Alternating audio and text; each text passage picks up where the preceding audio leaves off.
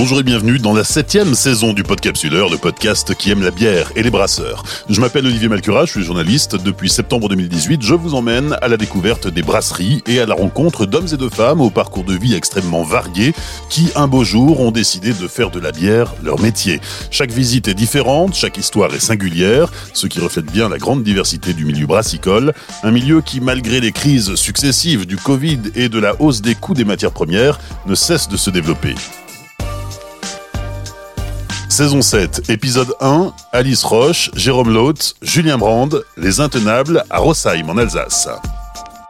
Les Intenables, c'est un paradoxe. Cette brasserie craft créée en février 2020 s'est pris de plein fouet la crise sanitaire, le premier confinement, la fermeture des bars et des restaurants et l'annulation des événements alors qu'elle en futait ses tout premiers brassins. L'histoire aurait pu s'arrêter là, mais non, à peine lancés, les Intenables doivent innover, chercher de nouveaux leviers de développement, encanner leur première bière, un pari réussi puisque moins de deux ans après son lancement, la brasserie déménage et s'agrandit. Bonjour, moi c'est Alice Roche. Bonjour, moi c'est Jérôme Laut. Bonjour, moi c'est Julien Brandt.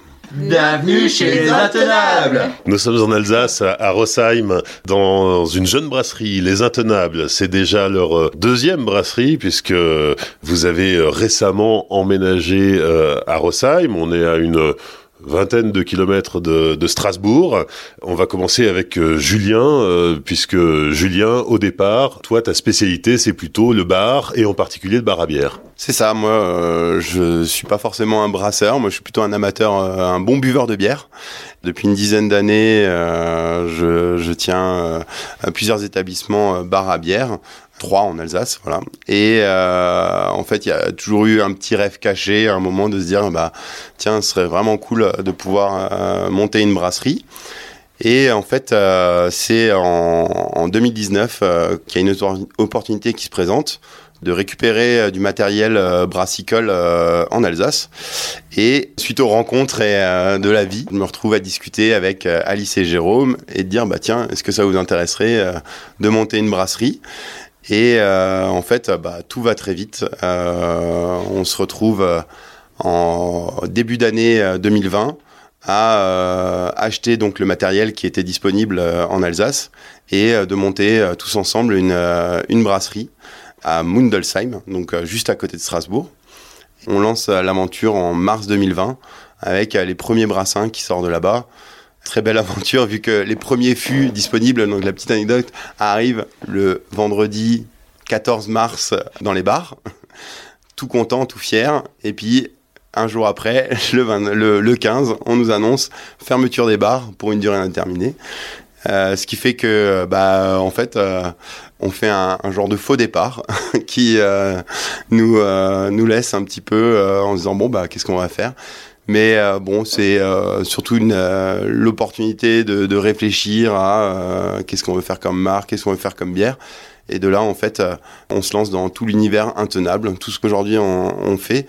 On est quand même très content de se dire que après coup, bah, on a pu lancer plein de styles de bière, plein de choses et s'ouvrir à bah, plein de types de bières différentes. On va revenir sur cet aspect euh, brasserie né du confinement ou né juste avant le confinement, puisque effectivement tout ne semblait pas euh, aller dans votre sens, puisqu'effectivement les, les, les, bars fermaient et confinement, couvre-feu, enfin toute cette époque de crise sanitaire qu'on a traversée, c'est pas forcément le, le, moment le plus opportun pour lancer et développer une entreprise. Mais on va revenir sur la rencontre avec Jérôme et Alice, couple à la ville et couple de brasseurs euh, au boulot aussi. Alice, euh, on va le dire, hein, Jérôme et toi, vous vous êtes euh, rencontrés dans une grande agence matrimoniale qui s'appelle Cronenbourg. tout à fait, tout à fait. Ouais, ouais, on a tous les deux fait un, passage par Cronenbourg. donc en fait, Jérôme et moi, on est tous les deux brasseurs de métier. On a fait les études pour, et du coup, on a toujours bossé en brasserie. Moi, à la base, je suis ingénieur en bio avec une spécialité plutôt du côté de la fermentation. Et j'ai appris plutôt la partie brassage vraiment euh, dans l'expérience professionnelle. Donc j'ai travaillé 7 ans chez Cronenbourg, euh, autant en fermentation, brassage, fermentation que euh, au côté conditionnement. Et effectivement, avec Jérôme, ça faisait un petit moment que ça nous trottait de bah, plutôt aller vers l'artisanat pour lui revenir vers l'artisanat puisqu'il avait déjà fait de la microbrasserie. Donc ça faisait un petit moment, on avait déjà commencé à visiter des locaux, à faire faire des devis. Donc le projet était assez mature. Et c'est là où les planètes se sont alignés. C'est pour ça, comme nous le disait Julien, que ça a été très vite, parce que l'opportunité du matériel était euh, en novembre 2019 et au 1er février, on était dedans. Donc euh, voilà, c'était vraiment, on est bien complémentaires tous les trois, c'était vraiment le bon moment pour se rencontrer, c'était vraiment l'alignement des planètes parfait, le démarrage de la microbrasserie. Après, c'est, c'est une super école, euh, moi je dis pas, hein, il y a des choses en, très gros, comme chez Cronenbourg, qu'on peut pas voir en microbrasserie, et donc euh, même mine de rien, sur plein de sujets, c'est plutôt une super bonne école. Alors Jérôme, toi, Cronenbourg, c'était une étape dans ton parcours de brasseur, parce que tu es tombé dedans quand tu étais petit, et puis tu as roulé ta bosse un petit peu dans différents différentes brasseries artisanales, aussi bien en France qu'à l'étranger. Oui, exactement. Donc en fait, euh, on a démarré, euh, enfin j'ai démarré ma vie brassicole quand j'avais 7 ans. Alors évidemment, je buvais pas beaucoup de bière à l'époque, mais euh, si en fait l'histoire c'est que mon père avait monté une microbrasserie en parallèle de la partie restauration familiale. j'ai grandi dans, dans tout l'univers de la bière, j'ai baigné dedans, du tirage de la bière à l'embouteillage, au premier brassin quand j'étais vraiment très jeune. Et ma passion a toujours euh, m'a toujours porté vers l'univers brassicole plutôt que la partie restauration, qui étaient les deux parties de mes études. Donc moi j'ai fait les études de, de brasserie euh, en 2010 et en 2013 euh, je suis parti au Québec, au Mexique en microbrasserie. Donc là je suis allé voir un petit peu le marché nord-américain qui était déjà vachement plus avancé que le marché français sur les, les grosses bières barriquées, les bières typées IPA, des choses comme ça. Donc vraiment très intéressant rentré en Alsace. Euh, finalement, il y a eu un petit tour en microbrasserie et c'est là où j'ai rencontré Alice en 2000, 2015. Euh, fais, gaffe à ce que tu dis. Parce qu'elle s'en souvient. C'est ça. et donc en 2015, j'ai commencé chez Cronenbourg pour la partie brassage fermentation. Le but était de voir le très petit, et de voir le très gros en même temps. Euh, le très gros, euh, j'ai vraiment une grosse opportunité chez Cronenbourg, c'était de bosser sur la propagation de levure. Chez Cronenbourg, ça part de 2 millilitres sur 100 euh, hectolitres de bière. toute cette étape de propagation dure une semaine, donc avec du nouveau matos, la mise en place du nouveau matos et voilà, c'est super enrichissant. On a du matériel qu'on ne trouve pas ailleurs, des outils techniques, des, supports financiers forcément qui sont nulle part ailleurs. Donc ça a vraiment permis d'améliorer la partie technique brassicole. Et comme a dit Alice, euh, l'idée c'est vraiment de développer après un projet à nous euh, sur la partie microbrasserie qui est vraiment plus notre cœur de métier et, ce qu'on aime faire en fait. Alors vous aviez le projet, euh, Alice et toi, de, de monter une, votre propre microbrasserie. Et puis il y a eu la, rencontre avec Julien qui lui a entendu parler d'une brasserie à racheter à la barre du tribunal. c'est ce qui s'est fait fin 2019 et hop, début 2020, vous vous associez, vous lancez les Intenables à Mundelsheim, et c'est là que c'est là que tout commence en fait. Euh, premier brassin, et puis effectivement le, le confinement. Alors qu'est-ce qu'on fait euh, quand on lance sa brasserie, mais qu'on peut pas distribuer ses produits? C'est quoi le, le concept? D'abord, on commence par pleurer. voilà, voilà on boit un coup, ça on peut.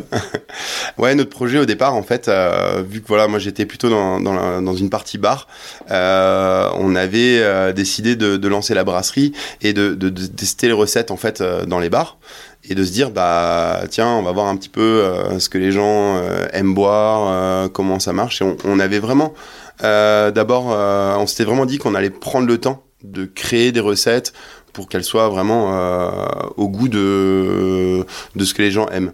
Et bah, malheureusement, en fait, euh, tout notre début de projet euh, est, euh, est tombé à l'eau comme beaucoup d'autres brasseries, on a, on a essayé de chercher à, bah, à faire quelque chose pendant ce, ce, temps mort, en gros.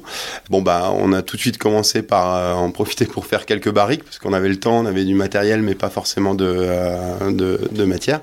Et aussi, vu, alors, une des grosses problématiques quand même, c'est de se dire bah c'est bien, on a du matériel, on a des fûts, mais on peut pas prendre de fûts.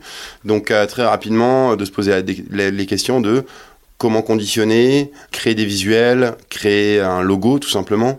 Et en fait, euh, toute cette euh, première partie en fait du lancement de la brasserie a, beaucoup été tournée autour de ça pour euh, trouver justement bah, comment atteindre le, client dans une période qui est quand même assez particulière mine de rien, il y a toujours euh, euh, cet aspect euh, économique. On vient d'acheter du matériel, on achète voilà la matière première pour pour produire, et bah c'est c'est toujours un coup dur de se dire bah tiens il faut il faut qu'on trouve des solutions parce que si on n'en trouve pas bah on a moyen de de, de, de couler l'affaire avant même d'avoir pu lancer quelque chose. Donc les, les, les problématiques étaient quand même très vastes le fait d'avoir un petit peu un, une épée Damoclès, un petit coup pied au cul euh, tout, de suite au début, à se dire bon bah ok, on va devoir euh, aller plus vite que prévu, de changer un petit peu notre modèle, de se dire bah on va faire des canettes pour vendre ça euh, bah, chez les cavistes qui étaient encore ouverts, de réfléchir à tout plein de choses qui on s'était dit au démarrage bah on aura le temps de le faire. Et en fait, bah, le temps, on l'a pas eu. Donc, on s'est lancé, on s'est lancé tête baissée. Et euh, mais par contre, euh, pour le meilleur, vu que euh, ben, très rapidement, ben, on a pu faire des super bières, tout s'est plutôt bien lancé, donc ça c'était vraiment cool. Un mois après avoir ouvert la brasserie, vous vous, dites qu'il faut commander une encaneuse. Bon, elle sera livrée six mois plus tard. Ça c'est c'est aussi les aléas de l'époque. Mais tout de suite, vous faites le choix de la de la canette parce que ça correspondait au au, style de bière que vous vouliez proposer? Alors exactement, c'était pour deux raisons. Première raison, c'est vraiment pour le style de bière qu'on voulait faire, donc euh, des bières houblonnées euh, pour la protection de la lumière. Enfin voilà, on sait bien que tout ce qui est bière très houblonnée, très chargée, se conserve un petit peu mieux en canette. Et après, euh, ayant bossé sur le marché nord-américain et voyageant beaucoup, on a vu que le marché nord-américain se développait vraiment beaucoup sur la canette. Et aujourd'hui, bah, l'Europe suit finalement quelques années après. Quoi.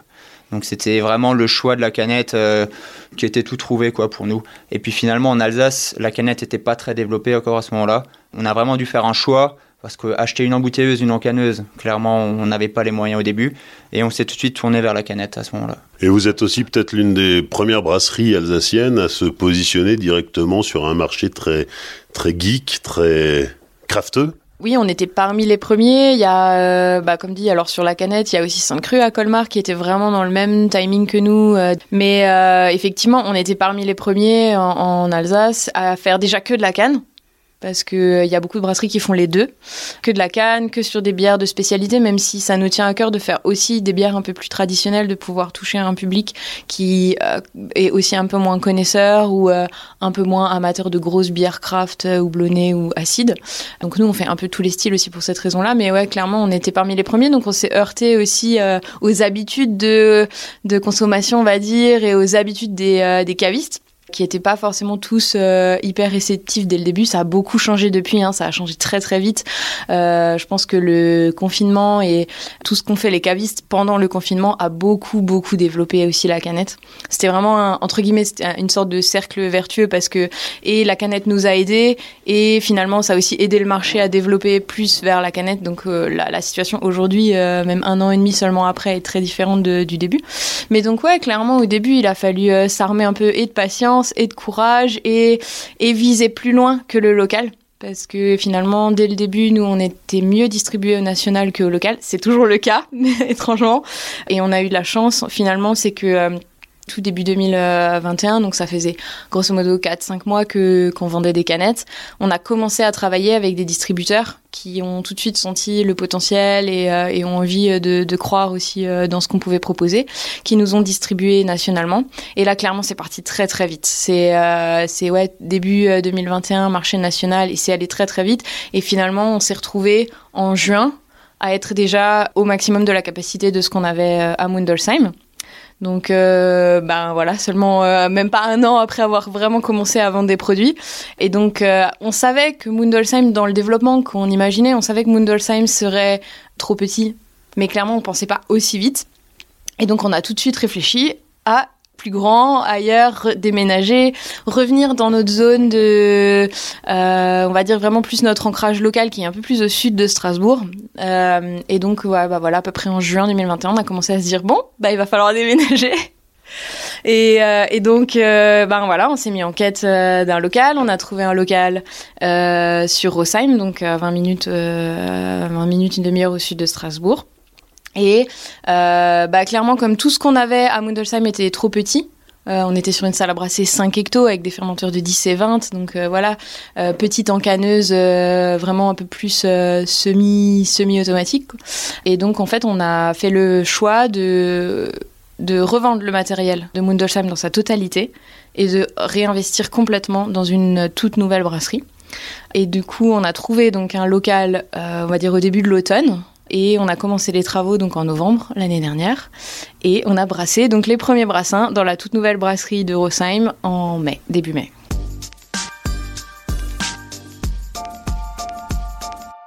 Nous voilà donc euh, dans la nouvelle brasserie de Rosheim et euh, bah, Jérôme, tu vas nous présenter l'installation de matériel?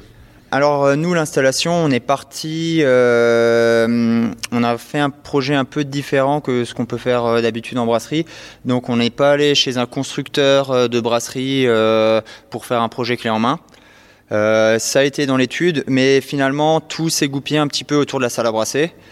Et on a eu écho d'une salle à brasser 25 hectolitres de la marque Ezo Huber. En fait, c'est une société allemande qui s'est fait racheter par Kaspar Schulz. Donc, c'est la société qui s'occupe aujourd'hui plutôt de la partie propagation de levure, euh, partie froide, donc partie fermentation. Et en fin de compte, ils avaient une euh, salle à brasser euh, qui était faite pour faire les shows type Braubevial, gros shows professionnels. Et comme Caspar euh, Schulz a racheté Zoiber, ils ont dit Ok, nous, on est les pros de la salle à brasser, vous allez arrêter de faire des salles à brasser. Et nous, on a récupéré le tout dernier modèle qui est finalement une salle à brasser neuve, mais qui servait pour les showrooms. Donc, on a eu cette opportunité et on a composé un petit peu euh, tout le matériel autour de cette salle à brasser. C'était de toute manière dans les volumes qu'on cherchait. On cherchait du 20-25 hectos.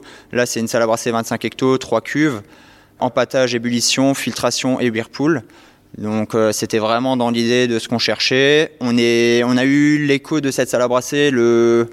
Euh, c'était quoi? C'était un vendredi. Le mardi suivant, on est tout de suite allé en Allemagne la voir. Et puis je crois que la semaine d'après, elle était signée. Quoi. Donc euh, voilà. Tout est parti de, ce, de cette base-là. Ensuite, on l'a composé avec euh, une partie euh, concassage de chez Criquet Mouli, euh, Chaudière. Donc, euh, finalement, on a pris tous les acteurs un petit peu autour et on a réussi à synchroniser tous les travaux. Tout ce qui est partie cuverie, on a une cuve d'eau chaude, une cuve d'eau froide de 60 hectos, quatre fermenteurs de 25 hectos, quatre fermenteurs de 50 hectos. Après, tout ce qui est, tout ce qui est réseau, glycol, vapeur, tout ça, ça a été fait avec des entreprises locales. Donc ça, c'était vraiment le, gros cœur de l'installation euh, qu'on a réussi à gouper en, six mois à peu près.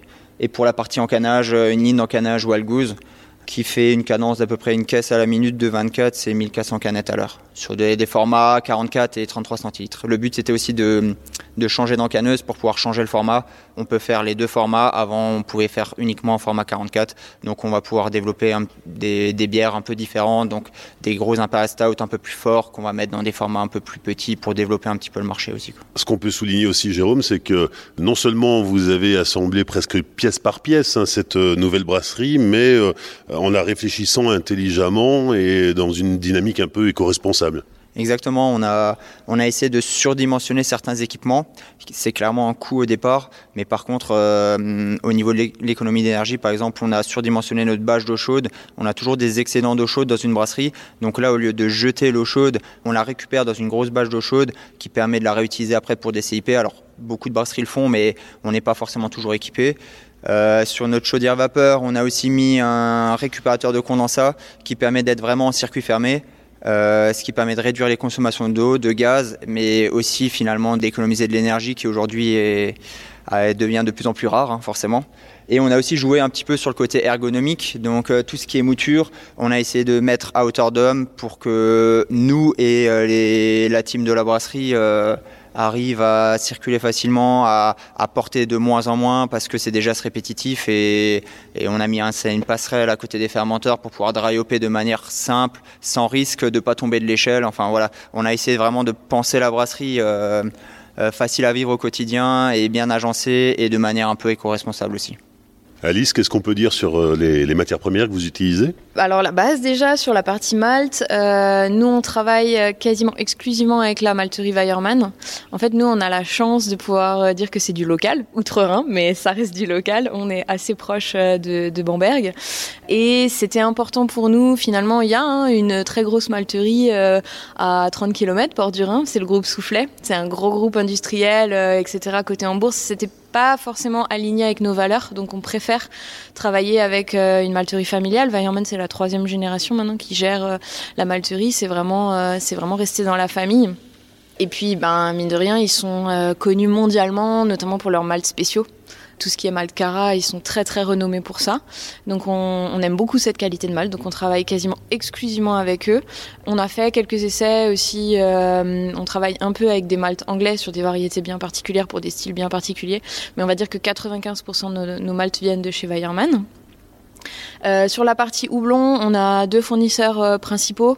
Hop France, anciennement la Copoudal, qui est vraiment pas très loin de chez nous, à Brumat, au nord de Strasbourg. Ça pour toute la partie houblon français, euh, allemand, voilà, les variétés, on va dire, de chez nous. Et puis, ben, pour toute la partie houblon américain, on travaille avec Yakima Chief, comme beaucoup, beaucoup de, nos confrères. Donc, sur toutes les variétés qui poussent aux États-Unis. Euh, côté levure, on travaille un peu, en, enfin, on travaille en levure sèche et liquide. On a les deux. Ça, ça, dépend vraiment du style et des bières qu'on veut faire. On a très peu de bières avec des levures en commun. C'est-à-dire que nous, on part plutôt du style qu'on veut brasser et on se dit, ok, quelle est la levure la plus adaptée? Donc on peut se retrouver, nous, avec, euh, avec 5, 8, 12 levures différentes, il n'y a pas de problème. Pour l'instant, on, on bosse vraiment comme ça parce que ce qui est important pour nous, c'est vraiment que ça corresponde au style et du coup de prendre la levure qui correspond vraiment, vraiment au style. Et donc on travaille là-dessus avec plein de fournisseurs différents, euh, euh, français comme étrangers, sur euh, des levures sèches ou liquides de, différentes banques de levures. Il n'y a pas vraiment de fournisseurs privilégiés. Côté fût, euh, pour l'instant, on est en fût one way, donc fût recyclable. On n'a pas de parc de fût inox ça viendra. Mais là, pour l'instant, pour la simple et bonne raison qu'on a beaucoup investi sur le matériel euh, pour brasser, fermentation, etc. Et que bon, un parc de Finox, bah, voilà, hein, ça coûte extrêmement cher, donc ça viendra dans, dans des investissements futurs. Mais pour l'instant, on est uniquement fait one way. Euh, voilà, qu'est-ce que je peux dire sur le dos, sur les matières premières, sur le profil d'eau? Nous, pour l'instant, on travaille avec euh, l'eau de la ville. on n'a pas d'osmoseur, voilà, mais rien de particulier là-dessus. En promenant tout à l'heure dans la brasserie, j'ai croisé un foudre, j'ai croisé quelques barriques euh, qui traînaient à droite à gauche, euh, et je me suis même laissé dire qu'il y avait du vieillissement extrêmement prolongé, puisque euh, la, bière la plus vieillie de la brasserie, qui a euh, deux ans à peine, elle a déjà 22 mois de vieillissement. Oui, oui, oui. Alors bon, le foudre, euh, c'est bien, tu lâches des petites infos un peu confidentielles. En fait, on, avait effectivement, bah, pendant le premier confinement, c'est ce que Julien, Julien en avait parlé aussi, c'est de dire que ben, confinement, euh, on s'est dit bah on va occuper aussi ce temps à brasser pour euh, pour mettre en barrique, pour démarrer des vieillissements. Ce qui fait que, bah, effectivement, nous, euh, aujourd'hui, on peut proposer une rouge des Flandres vieillie 22 mois en barrique de muscat macération, alors que la brasserie a un peu, moins de deux ans et demi. Et en fait, avec le, euh, donc on a sorti plusieurs bières barriquées comme ça. On avait une quinzaine de, de barriques à Mundelsheim.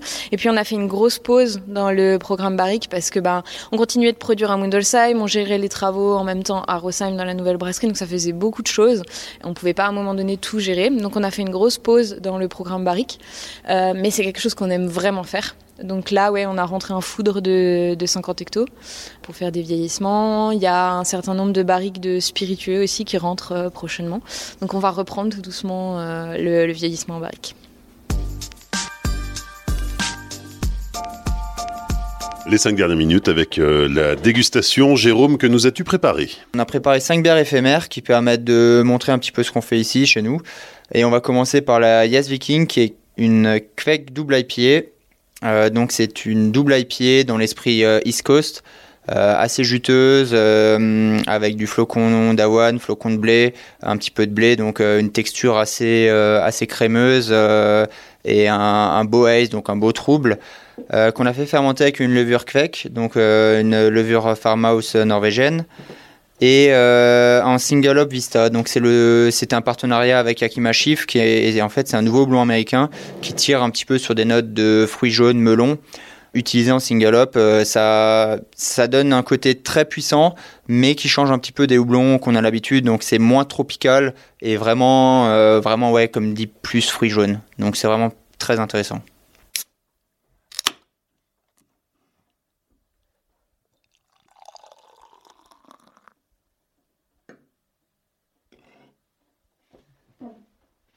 Bah, visuel, voilà, on en a parlé. Donc, c'est une bière euh, qui est blonde euh, avec un beau haze, euh, donc un beau trouble permanent, une mousse blanche, enfin voilà, comme, comme tout ce qui est typé Naipa, double, double IPA East Coast.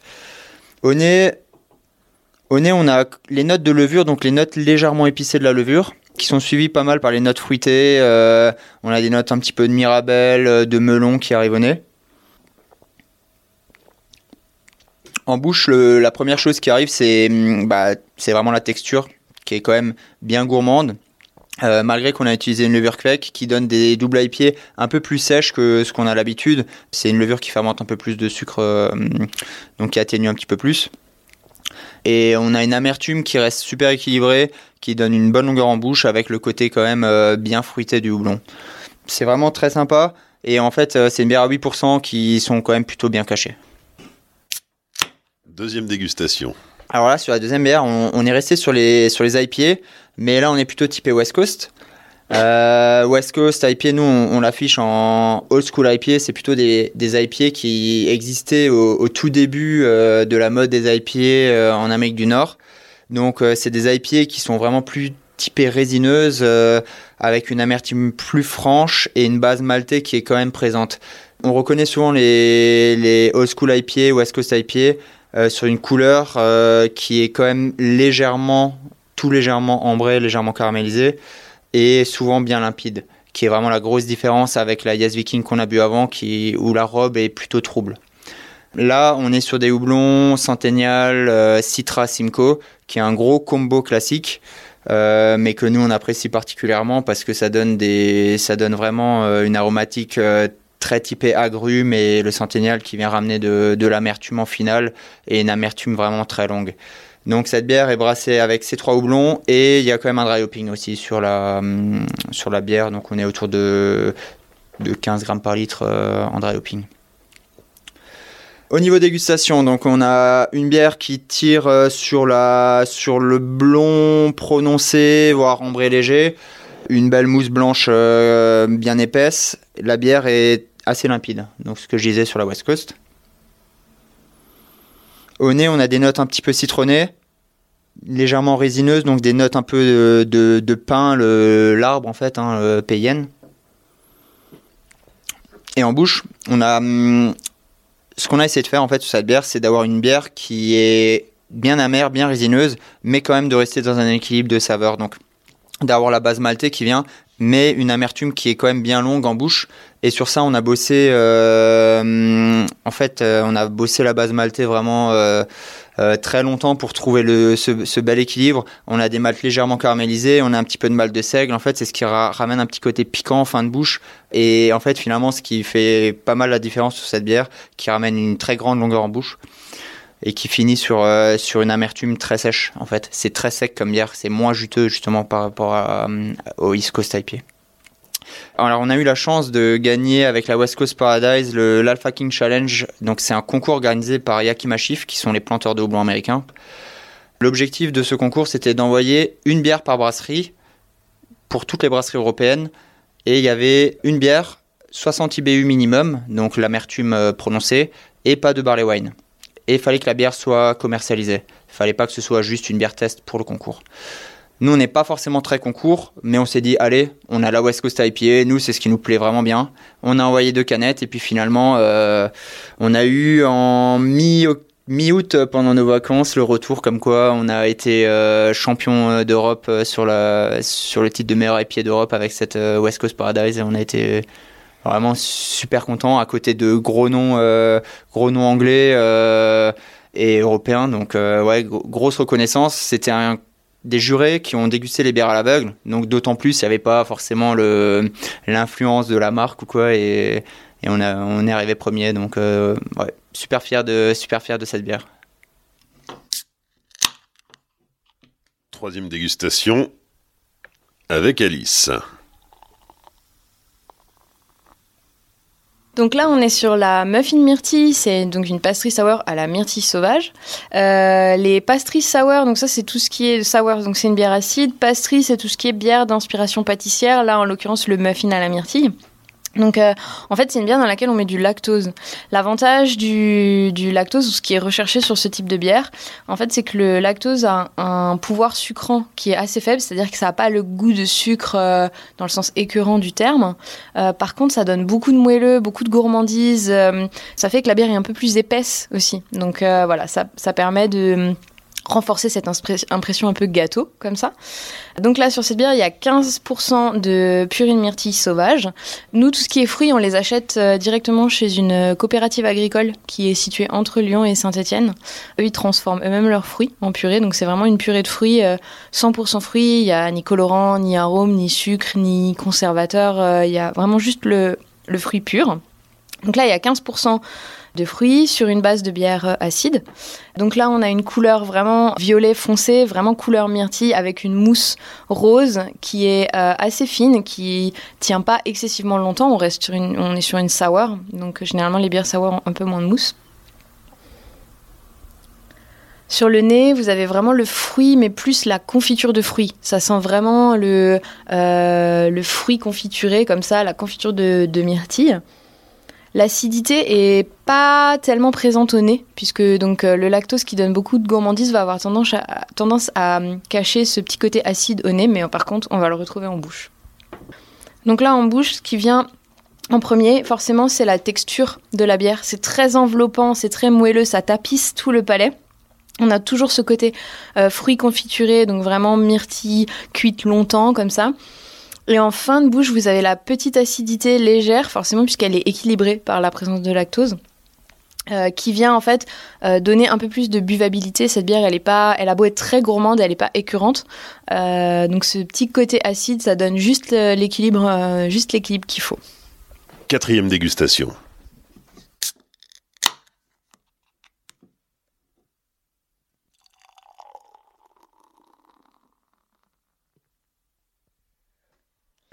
Donc pour cette quatrième bière, on est sur la Mocha Circus. C'est un breakfast stout euh, qu'on a fait en collaboration avec un torréfacteur local, un micro-torréfacteur de Strasbourg qui s'appelle Moxa. En fait, ça, c'est une euh, euh, bière, c'est déjà la deuxième année qu'on le fait. En fait, une fois par an, on fait une collaboration avec eux. Ils choisissent un café en particulier et nous, on l'intègre dans une base de, euh, de stout mais donc pas un imperial stout, on est sur un breakfast stout. Euh, pourquoi breakfast? Parce que déjà, il y a euh, une partie en flocons d'avoine et euh, flocons de blé. Et c'est une bière à 5,9% d'alcool. C'est pas un imperial stout à 9%. Donc c'est plus léger, entre guillemets, qu'une bière noire. Euh, donc sur cette bière, en fait, on a énormément travaillé la base maltée. On a une base maltée très complexe avec euh, presque une dizaine de maltes euh, différents, pour chercher vraiment un profil qui se prête à chaque fois au café qu'ils ont choisi.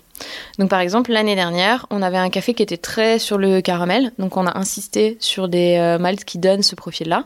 Cette année, on a un café qui s'appelle le Vargem Grande, c'est un café brésilien d'une toute petite exploitation au Brésil qui en fait a la particularité d'être un café qui est fermenté anaérobie.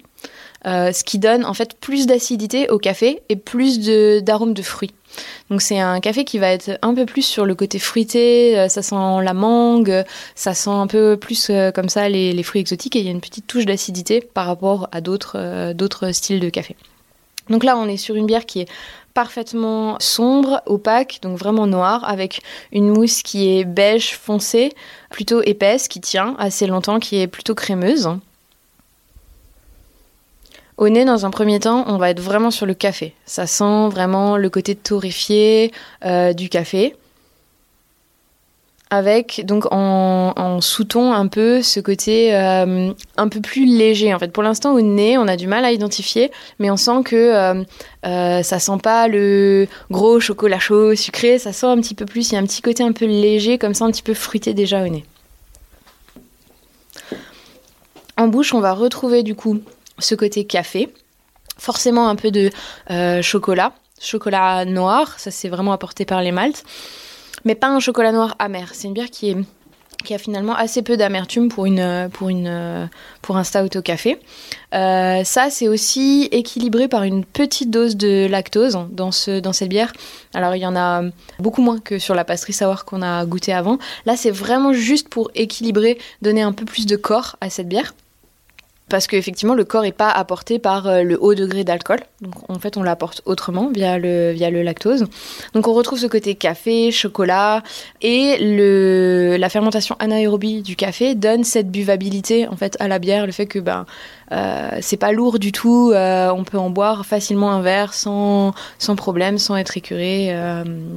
Voilà, toujours dans l'équilibre, quoi. Ça, c'est quelque chose qui est assez commun à toutes nos bières. On cherche toujours un équilibre des saveurs, un équilibre des goûts et euh, avoir des bières qui, peut-être, certes, vont pas être explosives à la première gorgée, mais où vous pourrez en boire euh, une pinte sans problème en en profitant vraiment jusqu'à la fin. Cinquième et dernière euh, dégustation, Jérôme? Là, on part sur une bière barriquée. comme on discutait au début, c'est une bière qu'on a fait pendant le, premier confinement, donc lors du démarrage de la brasserie, pendant la période où on n'avait pas encore d'encaneuse, donc on a décidé de brasser spécialement pour des barriques. Et cette bière, c'est la bière qui a vieilli le plus longtemps dans, un certain type de barrique. Alors, la bière s'appelle Léa et Mathilde. Pour la petite histoire, euh, Léa, c'est la fille de Julien, que vous avez entendu avant. Euh, Mathilde est ma filleule qui est euh, québécoise. Et donc les deux sont nés pendant le vieillissement de cette bière. Et euh, en plus de ça, la, bière, c'est une euh, bière typée un peu rouge des Flandres. Donc quand moi j'ai été au Québec, c'est un brasseur euh, belge, Patrice Schoen. Donc lui était vraiment spécialisé dans les bières typées belges et typées un peu rouge des Flandres. Et encore en plus de ça, donc vraiment grosse histoire de famille, euh, les barriques euh, de muscade macération proviennent du frère de Julien, donc euh, Philippe Brandt, qui a un domaine qui est à 10 km d'ici, et qui nous a gracieusement offert quatre barriques qui avaient contenu du muscade macération. Donc ce vin, c'est du muscade macération Alsace. C'est un vigneron nature, c'est-à-dire qu'il fermente son vin avec des levures indigènes qui sont contenues sur, la, sur la peau du raisin. Et euh, le vin a vieilli pendant un an dans ses barriques. Les barriques ont été vidées chez le vigneron et euh, on a récupéré les barriques directement derrière. C'est-à-dire qu'il y avait encore de la, des levures indigènes euh, et une lie un peu en fait de ce vin. Et nous, on a rempli directement avec la bière. C'est ce qui a vraiment donné un peu toute la trame de cette bière, avec la micro-oxygénation, le vieillissement. Et donc, on a bien 22 mois de vieillissement. C'est vraiment ce qu'on a de plus vieux à la brasserie sur, la, sur la barrique. Et là, le but, c'était de chercher vraiment des arômes euh, légèrement balsamiques, euh, donc une, acidité acétique. C'est assez particulier, hein, c'est vraiment typique euh, des, rouges de Flandre. on a des notes de fruits noirs, légèrement, enfin fruits rouges, fruits noirs, qui sont développés en fait justement par ce vieillissement et quand même une finale maltée qui vient de la grosse base maltée de cette bière. Et c'est une bière qui a 7,5 d'alcool. Donc ça c'est le millésime 2020, c'est ce qu'on a fait pendant le premier confinement. Et là, on est en bouteille. Oui, voilà. En fait, c'est les seules bières de la brasserie qu'on sort en bouteille. Bouteilles typées champenoises, qui permettent d'avoir aussi des belles bouteilles euh, à table, parce que c'est plutôt des bières qui sont typées gastronomiques. Euh, ça, avec un, avec un magret canard euh, au cassis, on peut s'éclater sur des plateaux de fromage aussi. Enfin, c'est vraiment superbe. C'est une bière, quand on la met à la lumière, on a des reflets rouge-brun à cajou, avec un petit col de mousse très fin Évidemment, c'est une bière qui a été vieillie en barrique, hein, donc c'est pas ce qu'on recherche en priorité. Au nez, euh, ce qui arrive tout de suite, c'est le, côté euh, acidulé, euh, acétique. On a des notes de balsamique et on sent tout de suite la grosse complexité.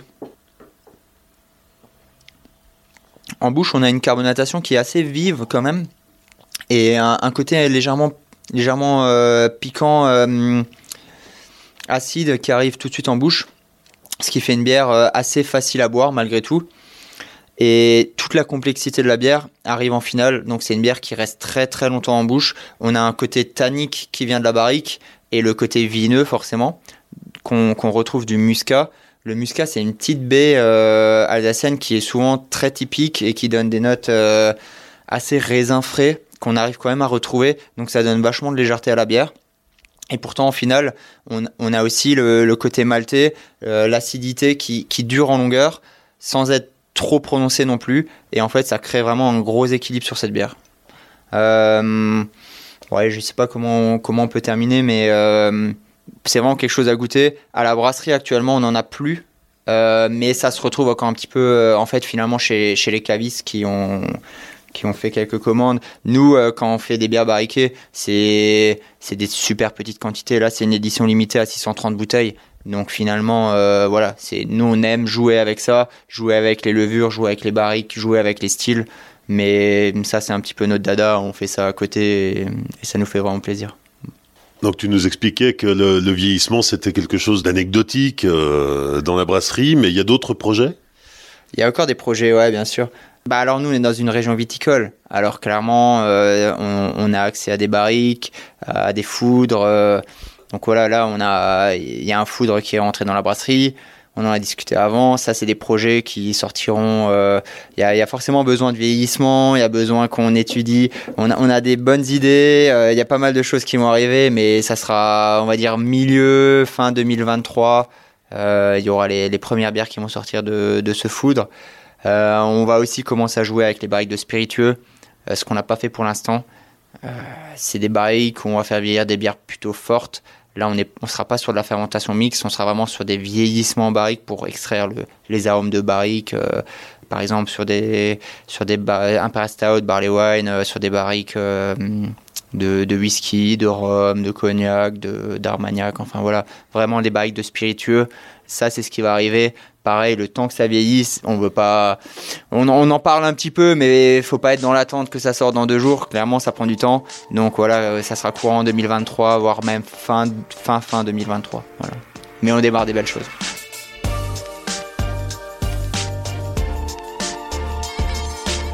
Merci à Alice Roche, Jérôme Lotte, Julien Brand et à toute l'équipe des Intenables pour leur accueil lors de l'enregistrement de cet épisode. Sur les réseaux sociaux du Podcapsuleur, Facebook, Twitter et Instagram, vous pourrez découvrir la brasserie en images.